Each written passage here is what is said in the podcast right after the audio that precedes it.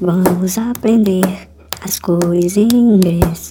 Hoje nós vamos aprender as cores em inglês. Primeiro vem yellow, yellow, yellow é amarelo, yellow, yellow, yellow é amarelo. Depois nós temos green, green, green é verde sim. Depois nós temos green, green é verde sim. Do céu azul rima com blue, blue, blue, blue é azul, blue, blue.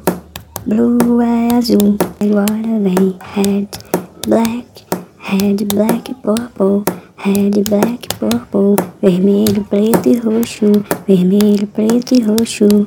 E agora nós temos white, grey, white, grey, pink, white, grey, pink, branco, cinza e rosa, branco, cinza e rosa, branco, cinza e rosa.